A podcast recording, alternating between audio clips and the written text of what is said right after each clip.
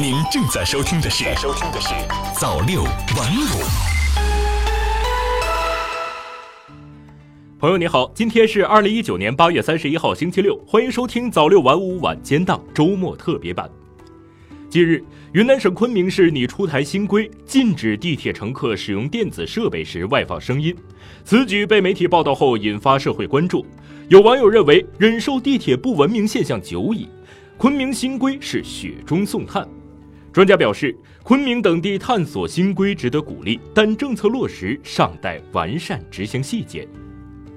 地铁因方便、费用低廉、受天气影响小等优点，成为一些城市的市民出行主要的交通工具。我平时上下班很少自己开车，都是坐地铁。云南省昆明市的冯先生是一位中学老师，他告诉记者，乘地铁时间准，优点多多，但是出行少了路上堵，有的时候却添了心上堵。冯先生说。地铁上乘客多，有乘客外放音频、乱扔垃圾等等不文明行为，让人心烦生厌，也给处于成长阶段、容易模仿大人行为的孩子们带来了不好的示范。河北省石家庄市的市民张女士说：“乘坐地铁时想顺便休息一会儿，但有时会碰见有人不戴耳机听歌、看视频，外放声音特别大，真心是爽了自己个儿，烦了大家伙。”一些乘客在地铁上外放音频等等行为引发纠纷的事件也频见报端。二零一八年的八月二十二号，北京地铁九号线上，刘某就因为用扬声器听音乐，引发乘客的不满。乘客郭某在制止刘某外放音乐行为过程当中，情绪激动，口诀之后暴以拳脚，导致刘某的眼镜镜片破裂，眼睛受伤。也有不少网友表达了对有的乘客在地铁上外放音频行为的不满。有网友就表示说，在地铁上听音乐、看视频，戴耳机不就完了吗？为什么非要弄得大家都烦？真想把他们的手机抢过来扔出去。记者了解到，针对地铁不文明现象，一些地方已经依法开始采取相应的行动。云南省昆明市近日拟出台的一条新规就引发了社会的关注。昆明市交通运输局官方网站近日发布消息，该局制定了《昆明市城市轨道交通乘客守则》修订征求意见稿，并且向社会征求意见建议。守则拟规定，乘客不得在列车内大声喧哗，使用电子设备的时候不得外放声音，违者依法应当给予行政处罚的，由城市轨道运营单位、交通运输行政管理部门执法机构或者公安机关依法处理，并且按照规定把有关的信用信息纳入交通运输和相关统一信用信息监管平台等。此举得到了广大网友的积极反馈，乘地铁的时候使用电子设备不得外放声音这条话题更是被推上了网络热搜榜。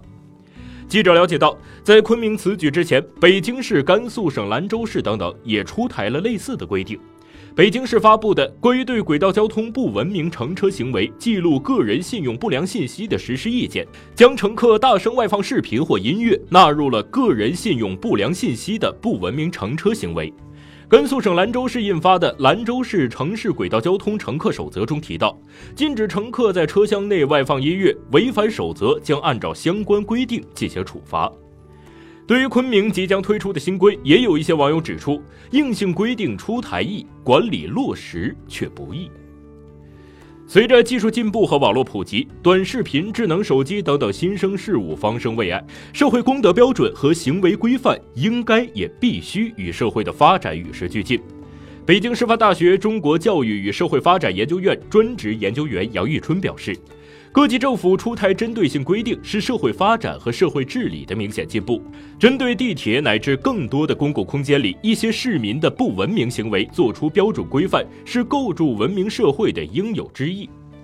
杨玉春表示，地铁上刷几个短视频、听几首音乐以排解途中的无聊，对个体来说本是无可厚非的。但是外放声音对他人却是影响心情乃至健康的不合适行为。个人的行为自由要框定在社会公德之内，满足自身需求时，不能影响他人的乘车体验，也不能影响公共秩序。针对地铁不文明现象出台约束性规定是必要的，但如何落实好规定，实现预期效果，尚需要实践的检验。北京德恒律师事务所律师肖强认为，人力、物力等执法成本是有限度的，很难做到每个车厢都有执法人员。此外，对于昆明征求意见稿中不得在列车内大声喧哗、使用电子设备时不外放声音中的大声、外放声音等等细节如何进行界定，比如列车内打电话、听个微信语音是否也属于禁止情形，小强建议该守则仍待进一步的完善。感谢您收听早六晚五晚间档，我是瑞东，我们明天再见。